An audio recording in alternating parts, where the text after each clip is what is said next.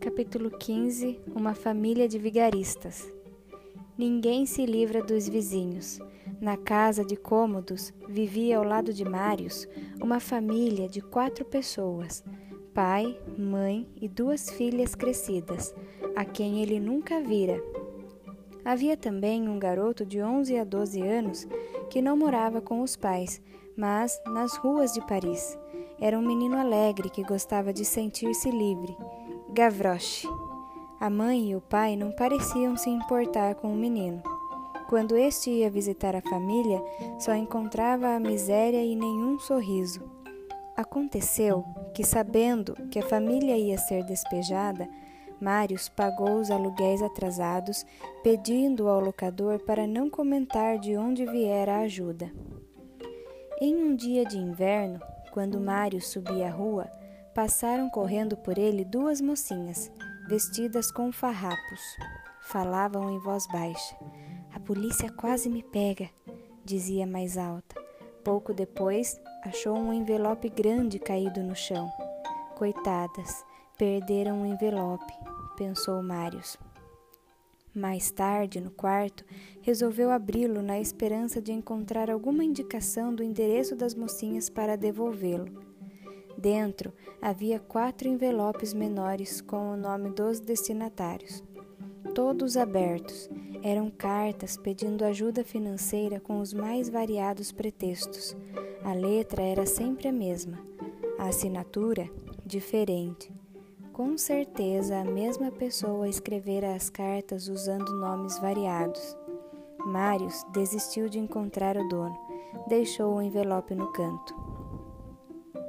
Na manhã seguinte, estava estudando quando bateram a porta. Era uma jovem magra, de aparência maltratada, voz rouca. Que deseja? Vim trazer-lhe uma carta. Marius abriu e leu uma carta redigida com vários erros de ortografia.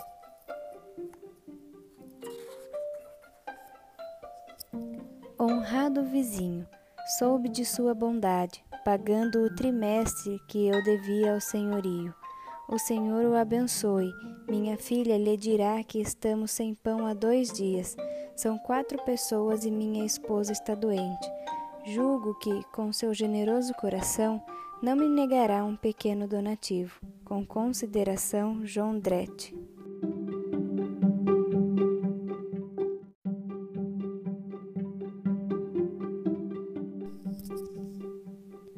A letra era igual à das cartas que encontrara na rua. Enquanto Marius refletia, a moça passou pelo quarto sem cerimônia, folheou os livros, viu um sobre Waterloo meu pai também esteve nesta batalha, disse ela. Eu sei ler e escrever, duvida? Para provar, escreveu em uma folha de papel: Aí vem a polícia. Marius pegou o envelope que encontrara no dia anterior, devolveu-o à moça. Ela riu. Que coincidência! Procuramos por toda parte, logo o senhor foi achá-lo. Examinou as cartas. Esta é para um velho que está sempre na missa e gosta de ajudar os pobres. Já está na hora, vou correndo levá-la. Quem sabe consigo algum dinheiro com ele.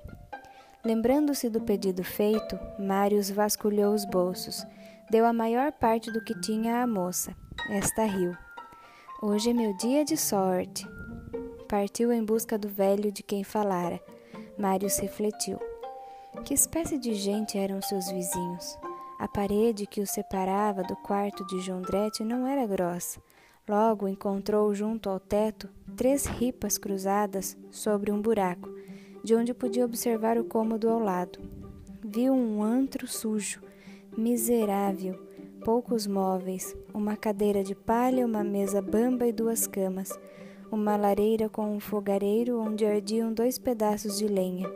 Sobre a mesa, papel e tinta um homem com cerca de 60 anos, barba grisalha, pequeno, magro, com aparência cruel e jeito de vigarista. Fumava cachimbo. Uma mulher gorda estava agachada junto à lareira. Uma menina pálida sentava-se numa cama. Era seguramente a filha mais nova. Marius ia abandonar seu posto de observação quando ouviu um ruído. A porta do cômodo abriu-se e entrou a filha mais velha, a mesma que fora a seu quarto.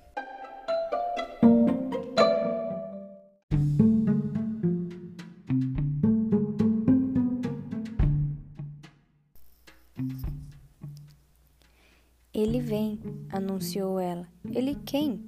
O velho caridoso que está sempre na missa vem nos visitar para conhecer nossa situação. O homem animou-se, começou a preparar o cômodo para despertar ainda mais a piedade da pessoa que esperava.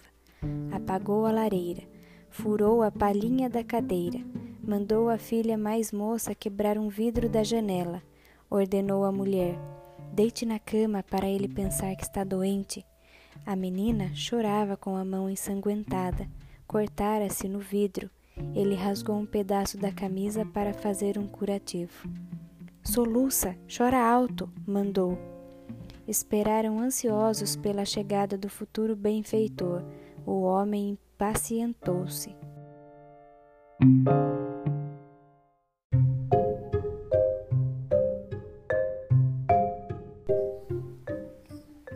E se ele não vier? Será que apaguei o fogo, quebrei o vidro e estraguei a cadeira à toa? Ah, como odeio os ricos! Olham para nós com repulsa, nos dão roupas e pão, nunca dinheiro. Acham que com dinheiro vamos nos embriagar. O homem deve ter perdido o endereço. Bateram de leve. Jondrete assumiu uma postura humilde. Abriu a porta com um sorriso falso. Entre, senhor benfeitor, com essa linda moça. Um velho e uma jovem entraram. Para surpresa de Marius, eram eles, o pai e a filha do jardim de Luxemburgo. Ela a quem procurava havia tanto tempo. A moça pôs um embrulho na mesa. O velho explicou que eram roupas, meias e cobertores.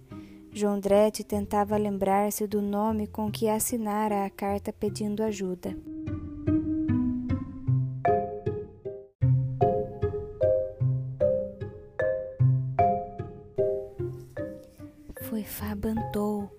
Disse a filha mais velha baixinho. Ele lamentou-se. Veja minha situação, senhor. Sem pão, sem fogo na lareira, minha única cadeira furada, um vidro quebrado na janela e nesse frio, a mulher doente. Subitamente, sem que o velho ouvisse, Jondrete segredou à mulher: Preste atenção nesse homem. E continuou a lamentar-se. Amanhã vence o prazo do aluguel, seremos despejados. O velho pôs uma moeda na mesa. Em seguida, tirou o casaco e colocou-o no encosto da cadeira. Só tenho essa moeda, senhor Fabantou. Vou levar minha filha e volto mais tarde com o dinheiro do aluguel. O meu casaco agora é seu. Jondrete derramou-se em agradecimentos. Assim que o homem saiu, Mário saltou de seu posto de observação do cômodo ao lado. Correu para a rua. Queria seguir o pai e a filha para descobrir o novo endereço. Foi inútil. Estavam em uma carruagem de aluguel. Voltava desanimado quando encontrou a filha de Jondrete. Por que está triste? perguntou ela. Marius teve uma inspiração. Pediu que encontrasse o endereço do velho e da moça a jovem garantiu ser capaz de descobrir qualquer endereço em Paris, mas disse isso com tristeza, percebendo o interesse do rapaz pela outra. Ao voltar para o quarto, Marius ouviu a, voz de Jondrette. Subiu na cômoda para espiar pelo buraco. Só pode ser ele. Eu o reconheci, mesmo depois de oito anos, comentava Jondrette com a mulher. Tem certeza? Logo vi de quem se tratava. Vou acertar as contas com esse senhor. E a moça só pode ser ela. A mulher revoltou-se. Minhas filhas quase nuas e ela tão elegante. Não posso acreditar que aquela desgraçada tenha se transformado na moça que esteve aqui, tratando minhas filhas como se fosse uma dama. O importante é que ele não nos reconheceu, pois em outro caso não voltaria. Vamos ganhar uma fortuna.